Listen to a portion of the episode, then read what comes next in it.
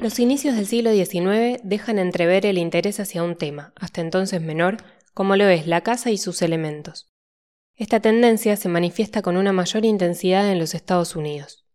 La sociedad norteamericana, empapada de ideas políticas y sociales progresistas, se somete al proceso industrializador, incorporando la mecanización en todos los órdenes de la vida, incluida la vida doméstica. En aquella época lo que verdaderamente le importaba a los arquitectos era el aspecto formal de los edificios, no su funcionalidad y mucho menos sus cuestiones técnicas. Quedaba entonces una dimensión de la construcción que el arquitecto, por considerarse un artista, no abordaba, la tecnología doméstica. Nuevos sistemas como la electricidad o la fontanería no empezaron a tratarse hasta finales del siglo XVIII, y además fue una evolución muy lenta. Mejoras en los aseos, en las chimeneas y estufas, la introducción de nuevos sistemas de ventilación o la invención de nuevos sistemas más efectivos de iluminación empezaban a plantearse. Pese a los defectos de los primeros pasos de estas tecnologías, estos avances significaron un primer logro hacia la racionalización y la mecanización de la casa. Surgen aquí las llamadas ingenieras domésticas, Catherine Beecher, Christine Frederick y Lillian Gilbreth, que con sus investigaciones, tratados y escritos tuvieron una gran influencia en la concepción de la domesticidad. Desde posiciones muy diversas, tanto intelectuales como prácticas o científicas, las ingenieras domésticas tipificaron, optimizaron e hicieron eficiente la concepción proyectual y productiva de la vivienda. Esto implicaba racionalizar, modernizar y mecanizar su contenido con el fin de mejorar su calidad y hacer más eficiente el trabajo del ama de casa. En sus textos no se cuestiona si el lugar apropiado para la mujer es el hogar, sino que se afirma que no está bien diseñado. Por primera vez en la historia, la casa es pensada desde un nuevo punto de vista, el de sus usuarios.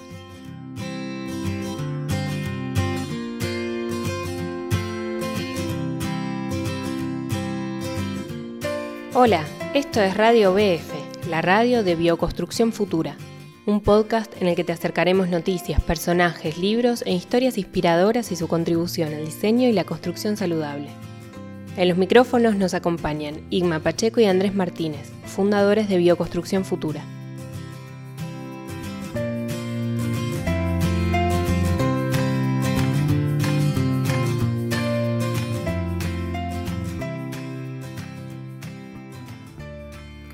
Hola, ¿qué tal? ¿Cómo están? Bienvenidas y bienvenidos. Primer episodio de esta aventura de Radio BF de Bioconstrucción Futura. Eh, los saluda Igma y junto a mi compañero Andrés estamos empezando este nuevo episodio con esta nueva aventura formativa. Andrés, ¿cómo estás? Muy bien, ¿y tú, Igma? Muy bien. De estreno. Estamos de estreno y estamos muy contentos porque era algo que queríamos lanzar hace tiempo y bueno, ya estamos en ellos. Y, y ya lo anunciaba, ya lo anunciaba Juliana en, en la introducción de este primer episodio. Hoy vamos a hablar de las ingenieras domésticas, Andrés. Eso es, un tema interesante que te motiva especialmente y que a mí me ha sugerido un montón de cosas cuando hemos estado preparando este primer episodio de Radio BF. Sin duda, eh, yo me encontré con las ingenieras domésticas a propósito de una investigación sobre el confort que estoy, estoy realizando y hay tres aspectos que, que les queremos contar hoy a partir de estas mujeres pioneras, muy, muy, muy adelantadas para su época, eh, y que tuvieron una gran influencia en la arquitectura, sobre todo en la arquitectura alemana eh, y en la arquitectura modernista. Queremos hablar un poco de la idea de la mecanización de las casas, de esta idea de la, de la inclusión de sistemas por primera vez en el hogar, de sistemas, de diferentes sistemas, y el rol que empezaron a tener los ingenieros y las ingenieras en la escala de una vivienda, que por, por principio siempre estaba más asociado a procesos industriales. Vamos también a conversar eso para comprender la casa por primera vez se empieza a entender desde el punto de vista de un usuario. Y eso es muy importante porque en aquel entonces los arquitectos estaban en una esfera un poquito más alta, más, más, más elevada, eh, y no se preocupaban de las cosas más domésticas, más cotidianas. Era un arquitecto un poco eh, artista, eh, se preocupaba mucho por el estilo, por las fachadas de las casas, y se abandonaba un poco una cuestión que hoy en día es fundamental, que es el rol del usuario. Y también vamos a tirar del hilo para hablar sobre la cocina, la cocina como un espacio fundamental que hasta el día de hoy eh, es, el espacio central de muchos hogares. Así que Andrés, eh, vamos a ello, vamos a hablar de las mujeres. Sí, sí, estupendo. De mujeres, de funciones, de casas, que eso es lo nuestro. Que es el corazón, es el corazón de lo que hablamos en Bioconstrucción Futura y es de lo que vamos a estar tratando en este episodio y en todos los demás. Quiero presentarte, Andrés, y a la audiencia también eh, a tres mujeres, tres mujeres muy, muy interesantes, a Catherine Betcher, a Christine Frederick y a Lillian Gibreth. Eh, tres mujeres muy, muy interesantes que con sus trabajos tuvieron una influencia enorme en, lo que es la arquitectura y sobre todo la, arquitectura doméstica, ¿no? Em, y ya lo decía, hay un punto fundamental que, es la contribución. Generalmente la contribución que hacen las personas se, leen distintas con el tiempo, ¿no? Quizás en, ese momento ya no fueron conscientes, yo creo que sí, pero, pero pusieron de relevancia el usuario, ¿no? Porque estas tres mujeres no eran arquitectas, no eran ingenieras, no eran del mundo de la construcción, sino que desde su visión como usuarias empezaron a llamar la atención de los arquitectos, un poco a decirle, miren, miren lo que se les está pasando, hay cosas que ustedes no están viendo. Em, y ponen el ojo en eso, ponen el ojo y le llaman la atención a los arquitectos y los invitan a mirar la vivienda desde un punto de vista práctico y eficiente. Hay una idea también de reducir el espacio de la casa. Veníamos de casas demasiado grandes, de cocinas que rondaban los 50 metros cuadrados. Eh, ellas también abogan por la idea de no tener eh, personas que, que ayuden en las labores domésticas, sino que es la mujer, la, nueva mujer que se hace cargo de esto y para eso necesita espacios prácticos, funcionales, de menor tamaño y muy, muy, muy eficientes. Eh, me voy a basar en un trabajo muy, muy interesante que, se llama, es una investigación, un artículo investigativo de, de la arquitecta Carmen Espeguel Alonso y de Gustavo Rojas Pérez, se llama La Estela de las Ingenieras Domésticas Americanas en la vivienda social europea. Eh, y es un, es un, artículo muy, muy interesante que lo vamos a dejar en los, en los, en los enlaces para que la gente lo pueda, lo pueda ver en más detalles. Y voy a partir hablando de, de Catherine eh, Becher, ¿no? Eh, una mujer, estamos hablando de 1840, estamos hablando hace mucho tiempo atrás, donde la vivienda no es lo que era ahora.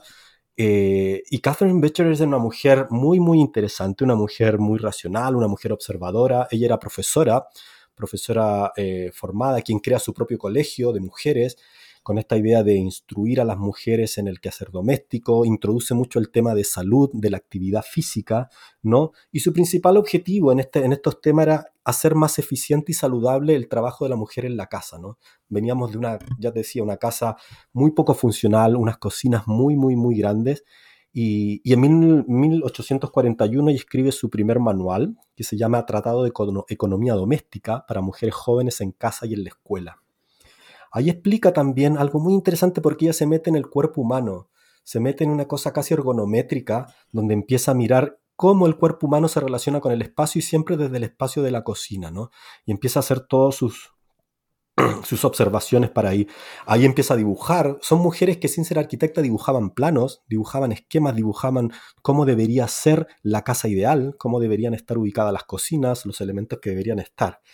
Pero hay un segundo libro que ella vuelve a publicar ya con su hermana, eh, con su hermana Harriet Becher, que lo publica casi 28 años después, en 1869, que se llama eh, The American Woman Home, ¿no? Pero es más interesante, diría yo, el subtítulo del libro, que se llama En los principios de la ciencia doméstica, para servir de guía a la formación y el mantenimiento de un hogar cristiano, bello, saludable y económico.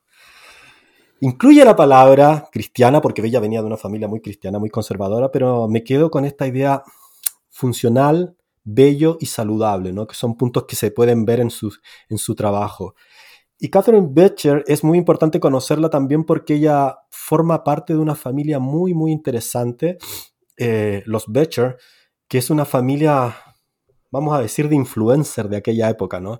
Toda su familia, desde su padre y sus tres hermanos, fueron personas muy destacadas en todo el contexto, en la época americana.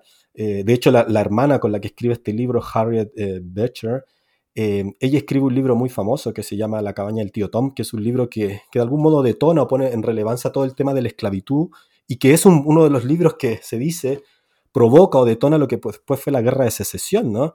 Eh, después sus otros hermanos trabajaron en temas de feminismo, fueron muy activistas en el tema del voto de la mujer, trabajaron también en temas de la prohibición del alcohol, ¿no? Y por supuesto también trabajaron también con eh, cómo era la realidad de las comunidades de los, de los de los indígenas, de las primeras naciones en Estados Unidos. Entonces estamos hablando de una familia muy, muy destacada y muy relevante. Les voy a dejar también un podcast, no sé si lo escuchaste Andrés, que se llama eh, la familia Betcher, los, una familia influencer del siglo XIX. ¿Tuviste la oportunidad de escucharlo? Sí, sí, sí, interesante, interesante. Es muy interesante cómo está producido y cómo nos presentan la familia, así que los que quieran saber de eso también, de la familia Betcher, les vamos a dejar ese... Eh, yo no sé cómo está el día hoy la situación con los influencers, pero, pero sé que hay familias influencers hoy en día, eh, los Kardashian creo que son algunos, eh, pero me atrevo a decir que, que los Becher tenían, eh, defendían por lo menos unos valores más, o promovían otro tipo de, de movimiento. Ligeramente distinto, sí. Ligeramente distinto sí. a, a, la moda y, la, y, la, y, lo que está pasando hoy en día. Pero lo que hoy podríamos conocer como esas familias influyentes en los contextos modernos, yo diría que la familia Becher era una de esas familias. O sea, fueron todos sus hermanos fueron personas que de alguna otra manera incidieron en distintos aspectos. Volvamos entonces a, este libro que, que, es, que es el pilar fundamental de lo que son las ingenieras domésticas. ¿no? En este libro, Catherine y, y su hermana eh, ya empiezan a dibujar unos modelos de vivienda, aparece el cuerpo humano y su funcionamiento, eh, y aparece por primera vez una especie de un paquete de tecnologías, instrumentos que empiezan a irrumpir en la casa para hacerla mucho más eficiente. ¿no? La casa empieza a ser una sumatoria de sistemas de tecnología, le da mucha importancia a la iluminación, a la ventilación.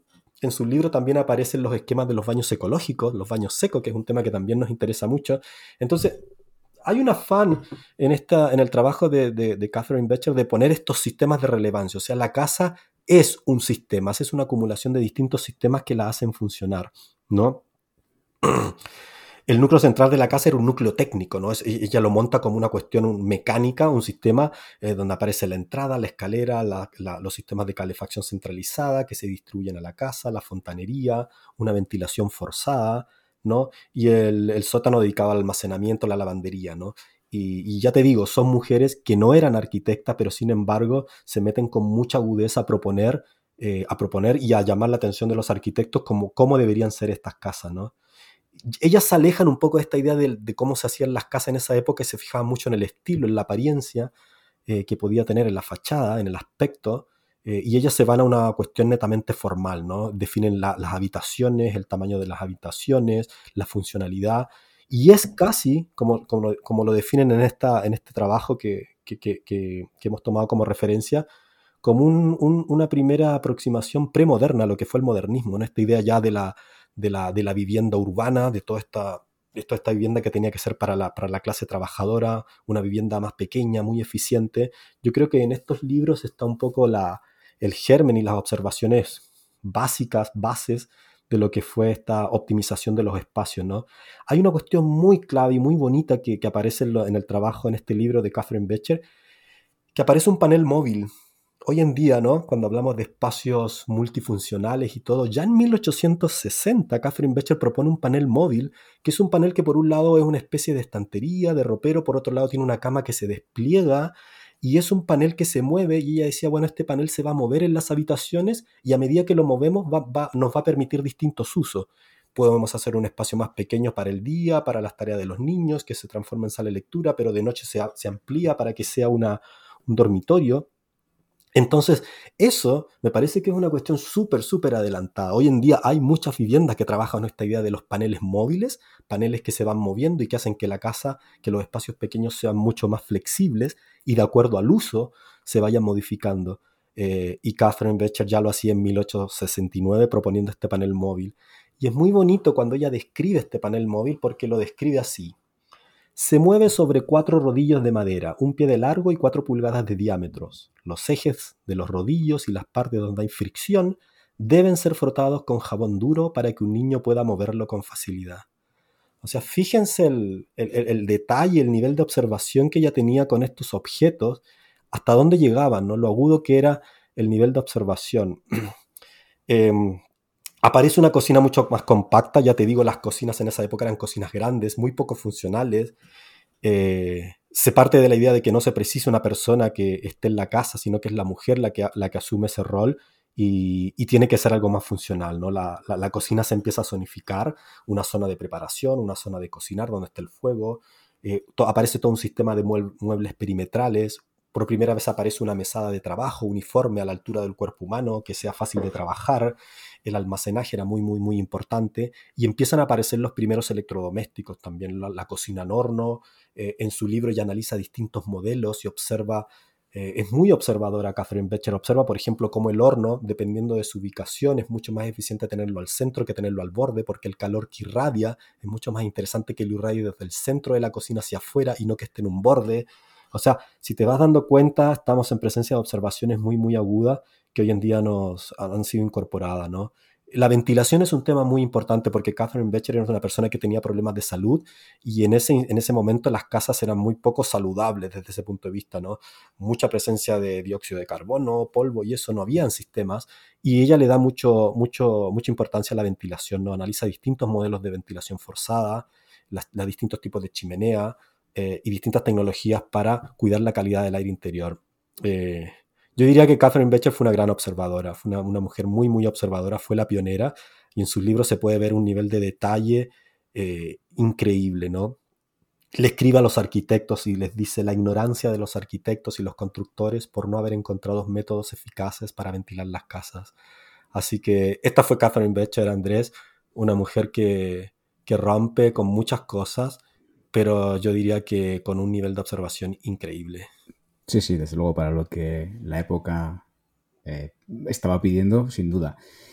Y también porque eso estaba ocurriendo 60 eh, años casi antes de que en Europa se empezara a hablar de esos temas. Exacto. Y, ya se estaban marcando distancias ¿no? con, el, con la, arquitectura de las apariencias y se trabajaba ya desde dentro, ¿no? que seguramente es de los primeros tratados en los que se recupera la función y desde la función se proponen formas y sistemas. ¿no?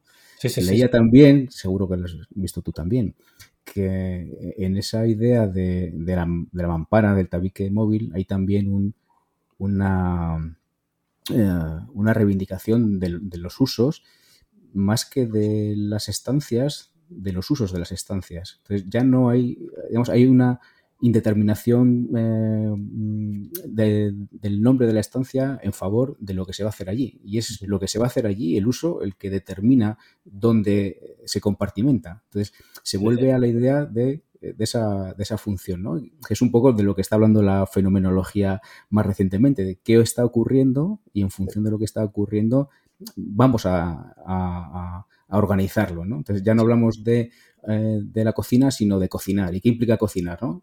Y empieza a implicar la, mesada que tú dices, el horno donde ponemos, pues empiezan a pasar cosas muy interesantes que, desde luego, eh, visto desde aquella época, tuvo que ser completamente rompedor y así, así, fue. Así lo fue. De hecho, la tesis de este, de este libro que citamos, que vamos a dejar enlace, es dice cómo el trabajo de estas mujeres fue tomado por los arquitectos modernos en Europa para las viviendas sociales que se hicieron en Europa. O sea, mucha, mucha de la arquitectura moderna, sobre todo de vivienda en Europa, estamos hablando de que en 1925 y el 30, por ejemplo, en Frankfurt se, se construyeron 15.000 viviendas en 15 años para toda esta clase trabajadora que llegaba a la ciudad. Esas cocinas, esas viviendas estuvieron basadas y muy influenciadas en el trabajo de estas tres mujeres de la ingeniería doméstica. Entonces, hay, una, hay una, un aporte increíble de, de estas mujeres a este trabajo. Em, y la segunda ingeniera doméstica que también tuvo mucha influencia es Christine Frederick. Christine Frederick ya escribe un poquito más, más, más, más adelante, 50 años después que el primer libro de, de Catherine Becher, en 1930 ella escribe eh, La nueva organización domésticas, estudio de eficiencia en la gestión del hogar. ¿Okay?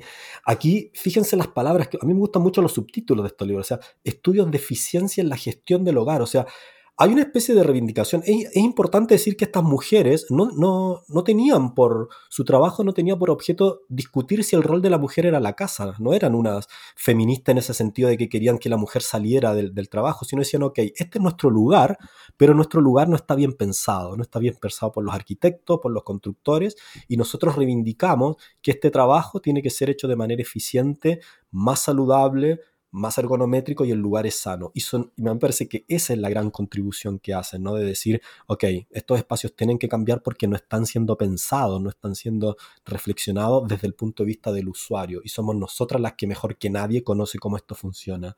Entonces, imagínate, se habla de la gestión del hogar. O sea, y la cocina siempre, la cocina como el núcleo, o sea, desde aquí se gestiona el hogar y tiene absolutamente mucho sentido.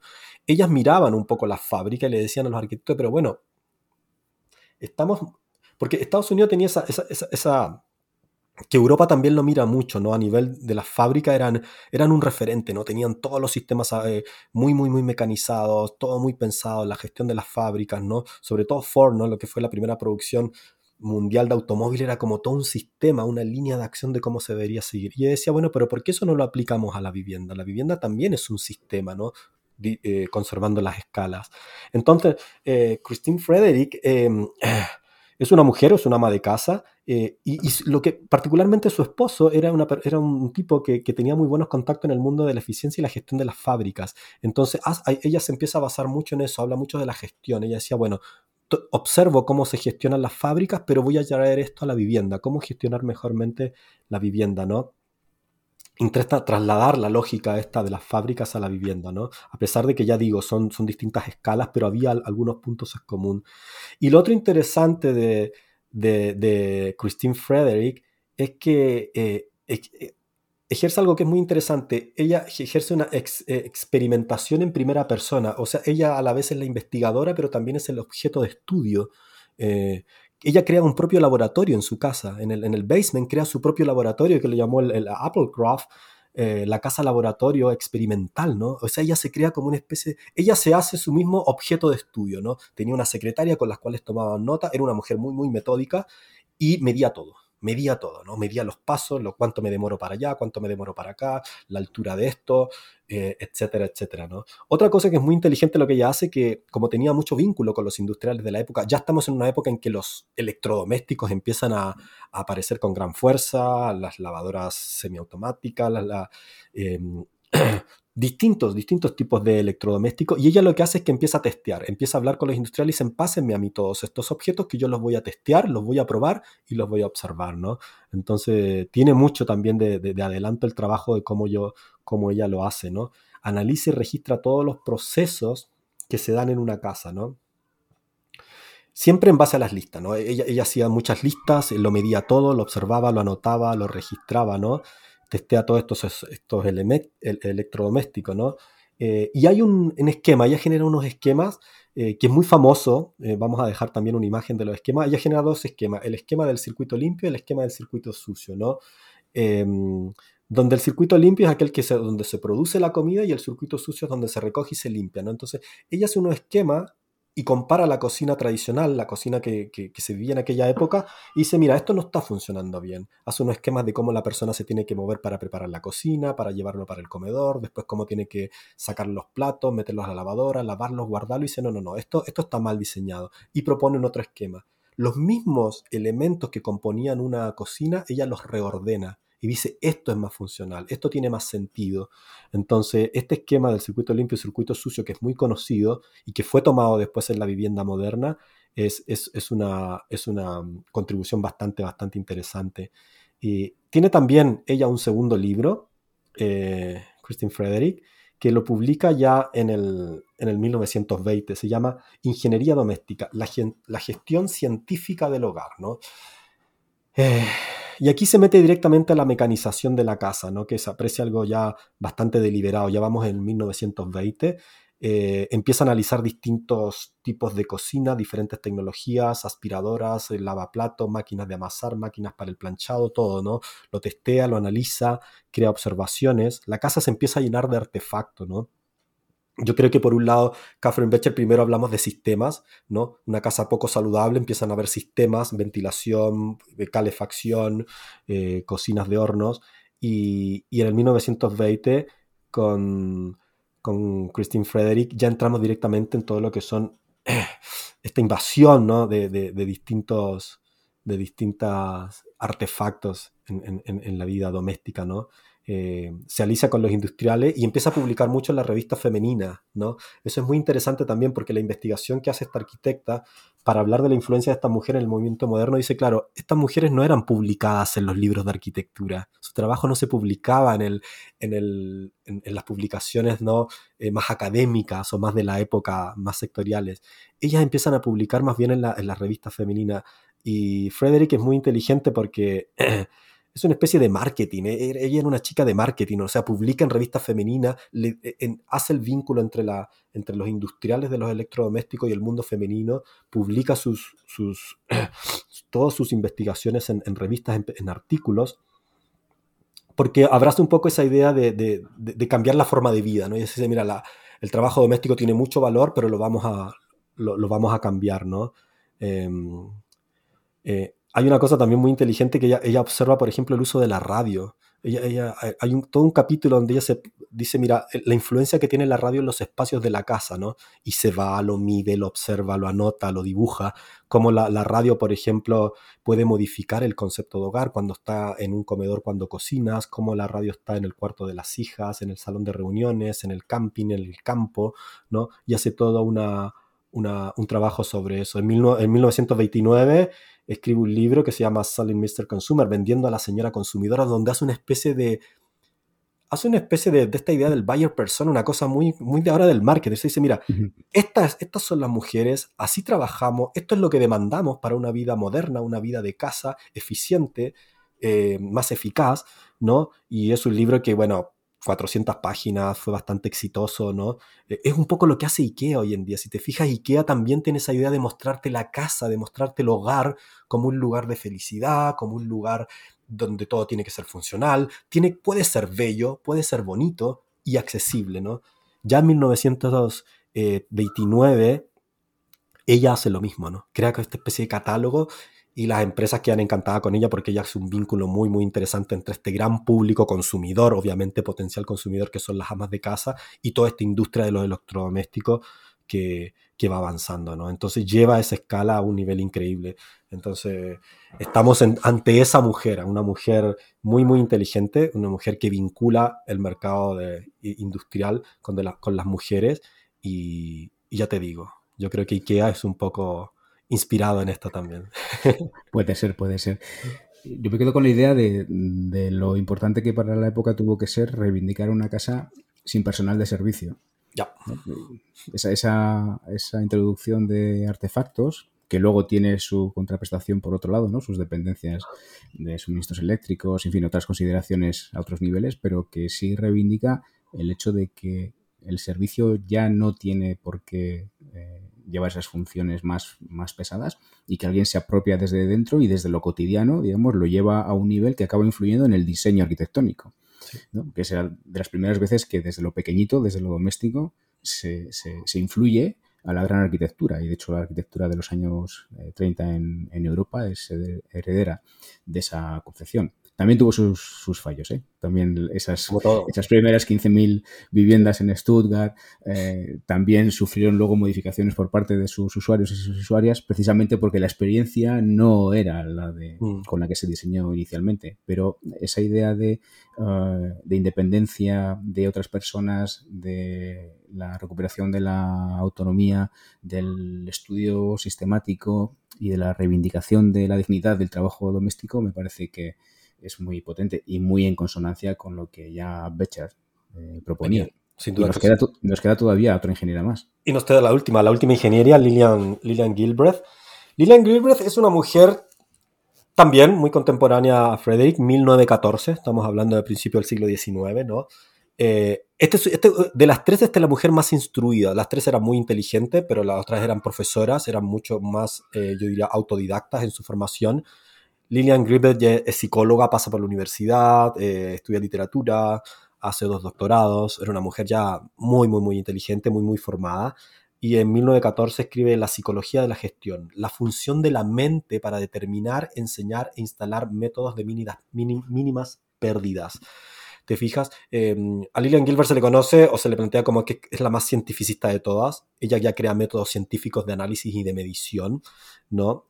Y, ve la gestión desde el punto de vista más bien psicológico. Porque hasta en ese momento y sobre todo en la parte más industrial, la eficiencia se veía un poco por la optimización de los tiempos. Pero ella da un giro y dice, no, no, no, mira, pero que los tiempos son importantes, pero los tiempos tienen que ver con el movimiento, con el cuerpo humano. Es decir, si mejoramos los movimientos del cuerpo humano, podemos ser más eficientes. Y el tiempo será una consecuencia de mejorar los movimientos. Es muy, muy interesante donde pone el ojo. Creo que es esa, esa visión más psicológica que tenía ella, lo hace poner el ojo más bien en las personas y en los movimientos, ¿ok? Dice, si mejoras tus movimientos eh, de trabajo, vas a ser más eficaz a la vez que haces más agradable el trabajo de las personas. O sea, ella veía mucha ineficiencia, por decirlo así, física, mucho exceso de trabajo físico que se podía simplificar. Y, y ella lo hace, lo hace. Escribe un segundo, un segundo estudio que se llama Estudio de la Fatiga, la eliminación del mayor derroche innecesario de la humanidad, un primer paso en el estudio del movimiento. Este, este libro lo escribe junto ya a su esposo, Fran eh, Gilbreth. Em, hablan, por ejemplo, ellos, ellos ya se instalan un poquito más en la parte, a pesar de que también tocan el tema de la vivienda, y de hecho ellos proponen un, modelo de vivienda en unas exposiciones, pero ellos hacen su trabajo, fundamentalmente aplican este método del movimiento en la parte industrial.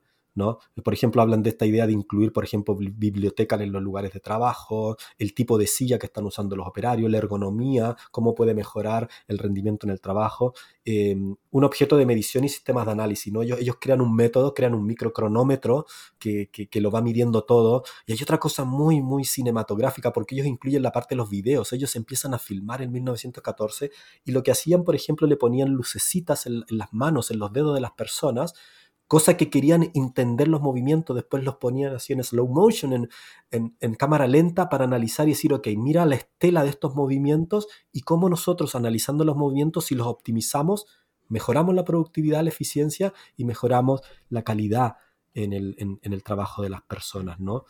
Em, la clave del método consistía en, en, pautar el espacio, en medir el tiempo y filmar todos los procesos para después analizarlos y optimizarlos, ¿no?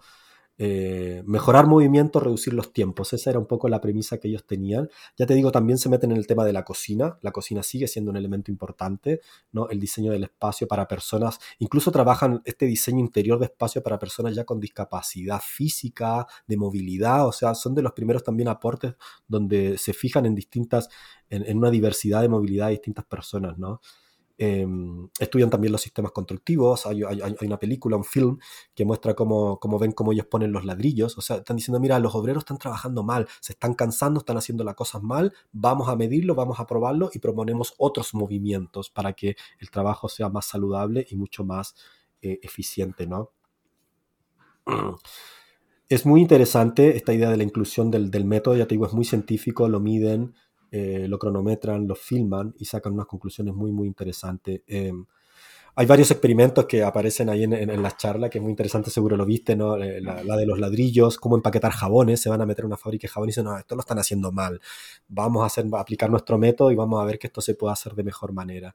Entonces, eh, estas tres mujeres, estas tres mujeres, Becher, Frederick y Gilbert yo creo que fueron de un aporte increíble. Eh, en el estudio se habla de que Becher era un poco más intelectual, más conceptual, después de que, de que Frederick era un poquito más práctica, no, no, no, muy, muy, muy metida en el mundo práctico, el quehacer, los electrodomésticos, las mujeres, el mercado, y ya Lillian Gilbert mucho más científica, con un método de medición eh, para proponer mucha más eficiencia en los movimientos. Pero todas tocan el cuerpo humano de una manera súper, súper interesante.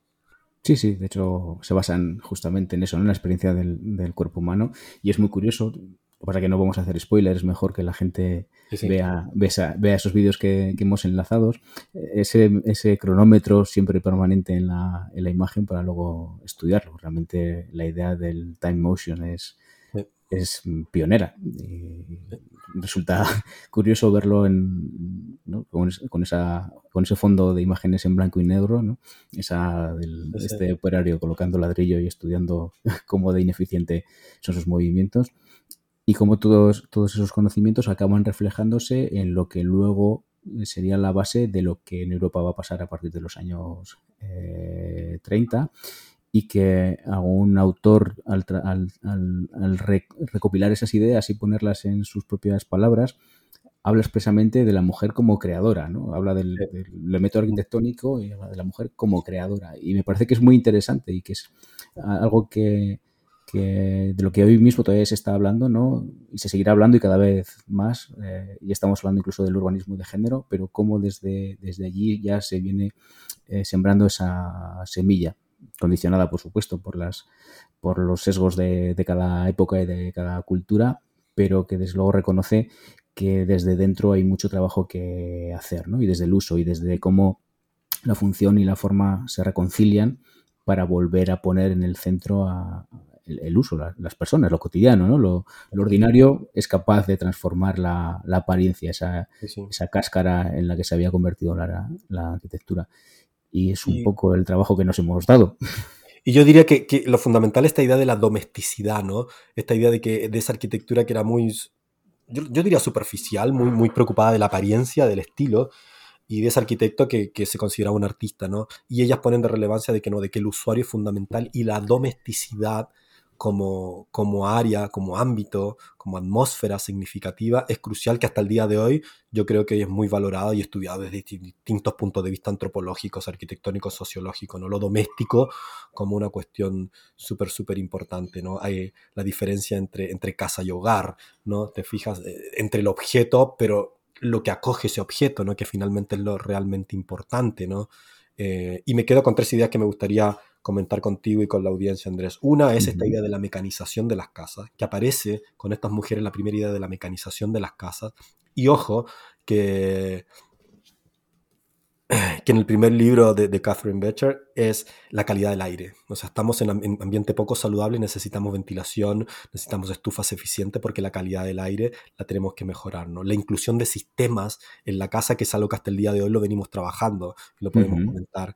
Lo segundo que me parece importante es el usuario como en el centro.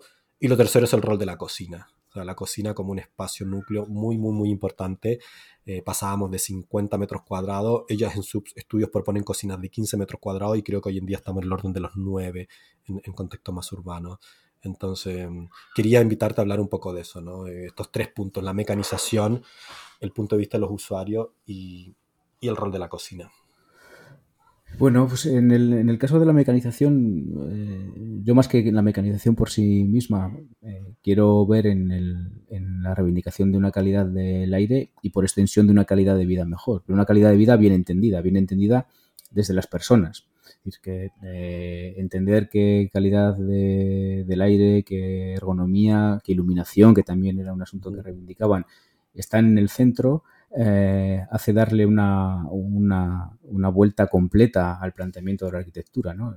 La arquitectura en aquella época estaba buscando formas completamente nuevas, ¿no? Eh, la, la, la, industrialización está pidiendo formas nuevas, una ruptura con todo lo anterior, y de, y de, repente nos damos cuenta que lo que ocurre en el interior no está respondiendo a eso, que usuarios y usuarias están modificando sus viviendas porque están reclamando una, una, una forma de, hacer y de vivir que responde a, la verdadera biología y a la verdadera necesidad de las personas que la arquitectura no se ocupa por, resolver. Es más, casi eh, lo deja de un segundo plano, ¿no? Eh, eh, y, creo que volver a recuperar eso es, es, fundamental. Y más visto desde el punto ese sistemático. Es decir, no es que nos desentendamos de la arquitectura, sino que hacemos una integración. Y eh, insisto en el tema de la, de la integración de la, de la, forma y de la función y cómo ahí está, eh, digamos, un poco la, la, esencia de la buena arquitectura. Porque la función no deja de ser procurar un cobijo y una, un, bienestar y un confort a, usuarios y usuarias. Entonces, me parece que más que la mecanización por sí misma, porque hoy ya sabemos que con tecnologías apropiadas, por ejemplo, que ni siquiera tiene un alto grado de, de, tecnificación, aunque sí de tecnología, si es capaz de lograr un confort, un bienestar, incluso apoyándose de forma pasiva en materiales, en, mm. sistemas menos complejos, que hemos estudiado muchos y hemos hablado con muchísima gente que nos ha aportado mucho conocimiento, y, sobre todo pensarlo como el, como el sistema, el sistema del, ya no solamente de la forma y la función, sino de la función además con las personas, ¿no? que la persona vuelve a estar en el centro y, ya estamos, damos un paso atrás y ganamos perspectiva y eso implica modificaciones en el diseño y en la arquitectura de forma coherente con ese planteamiento. Sin duda que sí. Recuerdo una charla que tuvimos en uno de los congresos de casas saludables con, un arquitecto chileno que vive en Noruega sobre permacultura y me gustó mucho la definición que él hacía de permacultura porque él hablaba de sistemas integrados. La permacultura como sistemas integrados. Y yo creo que esa idea de la mecanización de los sistemas de la vivienda, la mecanización de los hogares, la casa como un sistema integrado, es una idea muy permacultural y un tema que a propósito de lo que tú dices, me parece que la tecnología apropiada, que probablemente le dediquemos un episodio a las tecnologías apropiadas, es a lo que hemos venido tratando. La tecnología apropiada, a diferencia de otros sistemas más mecanizados, más industrializados, tiene por objeto la persona, lo local, las distintas realidades culturales, económicas, climáticas, para que diferentes tecnologías, diferentes sistemas que una casa precisa, porque yo no dejo de entender una casa como un sistema, un sistema integrados de muchos sistemas que están ahí, pero desde la persona, ¿no? desde, las distintas necesidades que hay en los distintos contextos.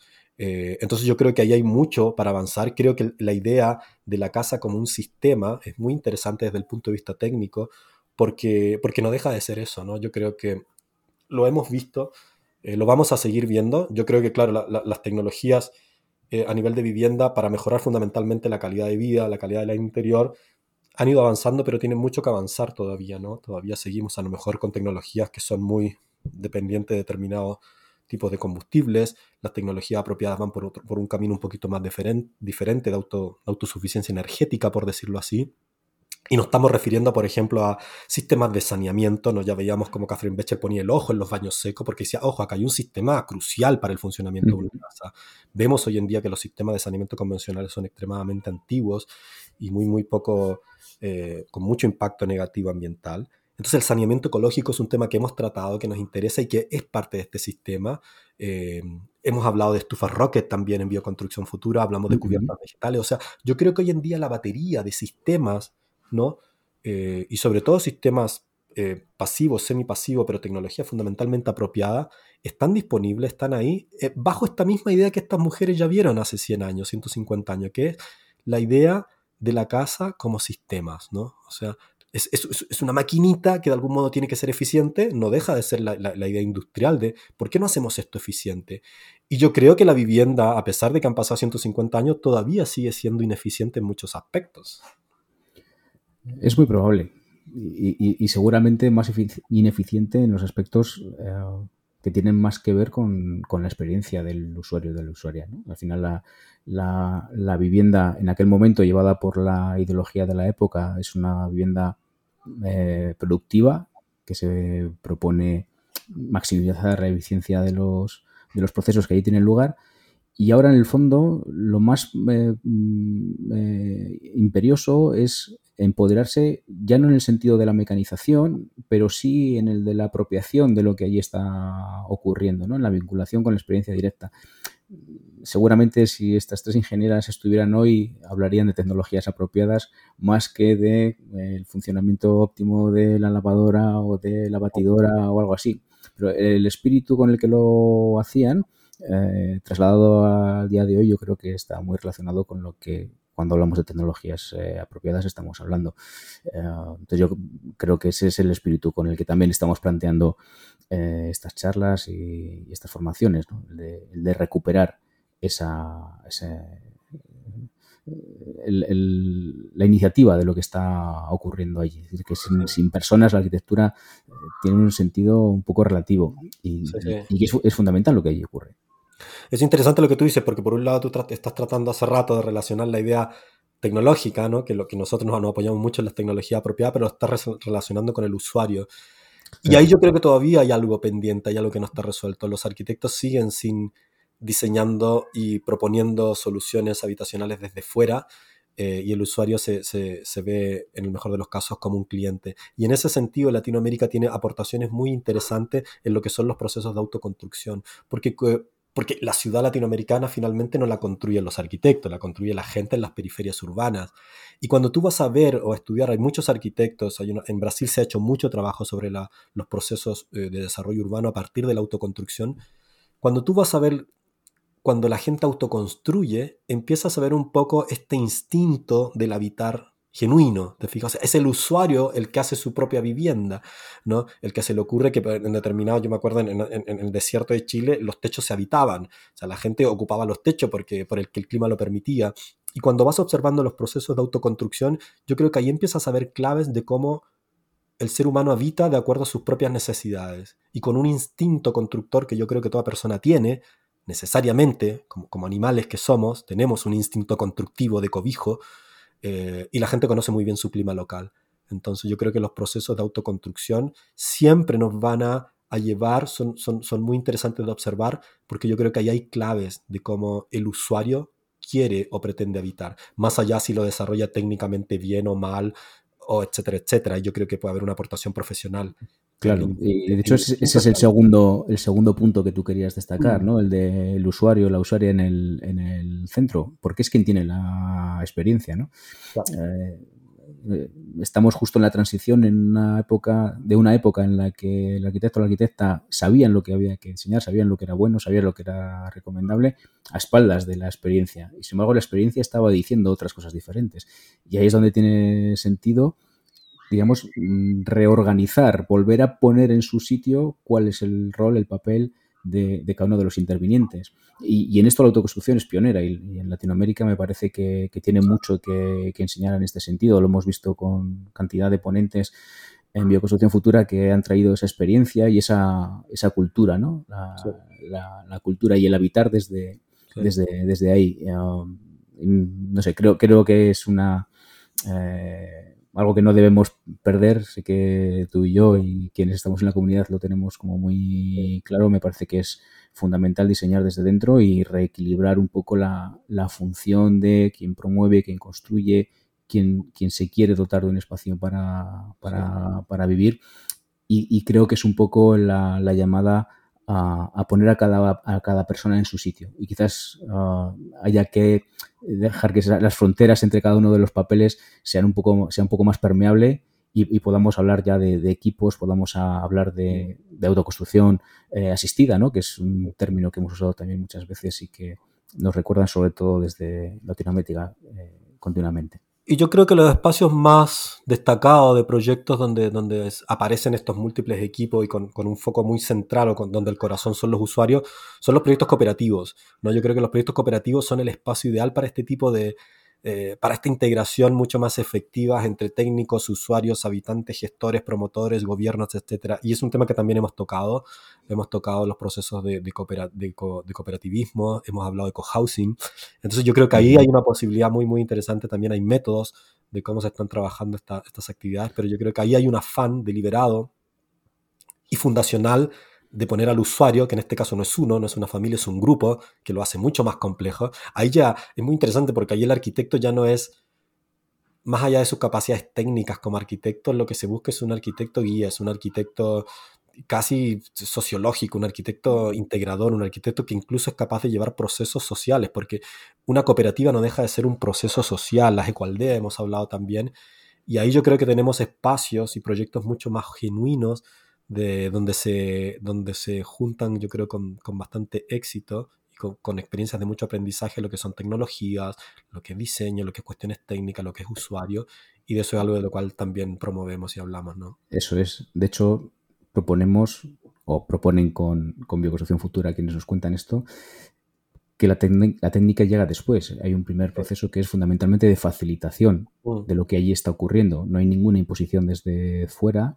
y la técnica debe responder a, eso, no, no, al revés, ¿no? No llegar con la receta de esto es lo que hay que hacer aquí porque ya lo sé, ni mucho menos, sino que el, primer proceso, además el más prolongado en el tiempo y el más eh, complejo, es precisamente el, de facilitación inicial, el de organizar, el de eh, dar la palabra, el de hacer surgir eh, ideas, el de matizarlas, poder complementarlas. Entonces, esa metodología en sí misma tiene un valor en el que son bienvenidos arquitectos, arquitectas, eh, usuarios, usuarias, eh, porque al final se parte de la experiencia, que es algo que, que, ya hemos visto que no siempre ha estado en el primer lugar, ¿no? Cuando de arquitectura y de habitar se, habla.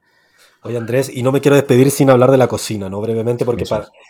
la cocina, yo creo que en estas tres mujeres en las ingenierías domésticas fue el corazón, fue el motivo pusieron de relevancia algo que se estaba dejando de lado, que los arquitectos no estaban viendo, y ellas lo vieron y lo propusieron y lo midieron. Y yo creo que la, cocina, hasta el día de hoy, es el, corazón de la casa, ¿no? O sea, para mí en lo personal, la cocina es un punto... Cada persona tendrá su relación con la comida o el espacio de la cocina, pero sin duda que hoy, incluso en la vida urbana, la cocina, independiente de su tamaño, sigue siendo un espacio estratégico. Eh, y recuerdo mucho mi experiencia, por ejemplo, en Patagonia, donde la cocina era un elemento central. el corazón, todo pasaba en la cocina. O sea, la reunión social, los amigos, porque en la cocina estaba el fuego también. Eh, y te estoy hablando de la época actual. Eh, esta idea de los love, de la cocina abierta, integrada, donde tienes una barra y los amigos conversan y el otro cocina. Es verdad que hoy en día el rol de la mujer no está en la cocina, da lo mismo. Hoy, hoy puede ser el hombre, pueden ser parejas de, de distinto género, pero la cocina como espacio yo creo que sigue siendo un espacio y me, da la impresión que eh, lo seguirá siendo. Es un espacio fundamental eh, en torno a los hogares y, estas ingenieras lo vieron. Sí, sí. Hoy, eh, además de alimentos, eh, podemos aspirar a, cocinar relaciones, a cocinar muchas otras cosas, ¿no? Mm. Al final es toda una alquimia la que ocurre en la cocina, donde crecemos no solamente en lo nutritivo, sino también en, lo relacional y, no obstante, si, el hogar se llama hogar es precisamente por, por, lo que está ocurriendo en la cocina. Entonces, creo que hay que volver a recuperar esa, esa parte y y, ponerlo en el, centro, ¿no? sí, sí, sí. Que era otro de los aspectos que tú querías destacar del trabajo de estas tres ingenieras. Sí, sí, sí. Y, la domesticidad. Yo creo que la, eh, creo que la pandemia también nos dio eso, ¿no? Una vuelta al hogar, ya no como el lugar solo de dormir operativo, eh, sino que el hogar, el hogar como hogar, digo, no, no, como el objeto construido, sino que el hogar donde, donde suceden esta, este, donde se cocinan estas relaciones, ¿no? Yo creo que la pandemia también nos dio mucho tiempo de estar en nuestro hogar y muchas personas cuestionamos, no nos gusta, nos gusta, quiero cambiarlo, el hogar como, como lugar interior, porque yo creo que el hogar es, es, eh, es donde se, se construyen relaciones y vale la pena ponerle el ojo tanto a la cocina como a todos los espacios.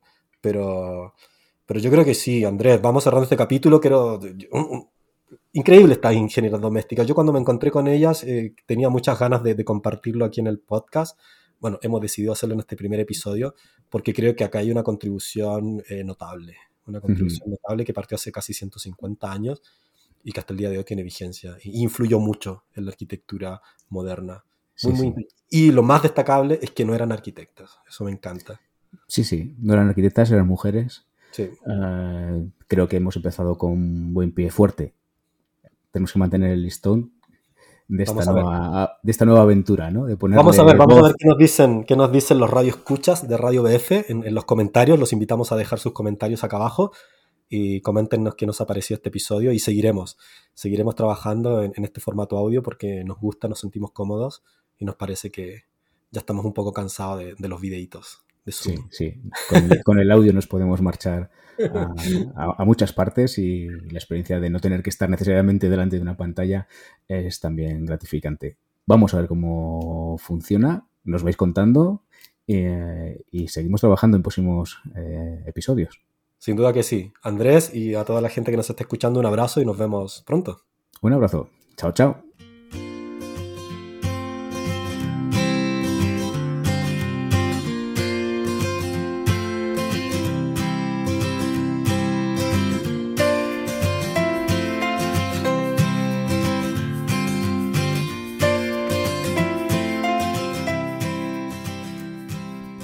Gracias por escuchar Radio BF. Si te interesa conocer más sobre el tema, puedes seguirle la pista a las referencias y enlaces que hemos dejado en las notas del episodio de hoy.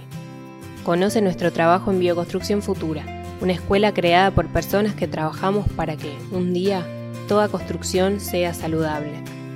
En ella encontrarás cursos en directo cada mes, packs formativos temáticos, charlas con expertas y expertos sobre temas relevantes y mucho más.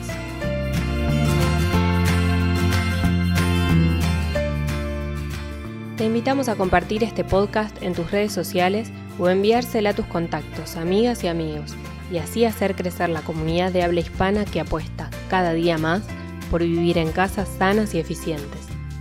Puedes suscribirte a nuestro boletín de cada domingo y recibir en tu cuenta de correo nuestros artículos y formaciones.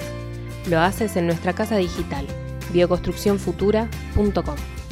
También puedes seguirnos en nuestra cuenta en Instagram, en bioconstrucción.futura. Y esto es todo por hoy. Te esperamos en los próximos episodios de Radio BF, la radio de Bioconstrucción Futura.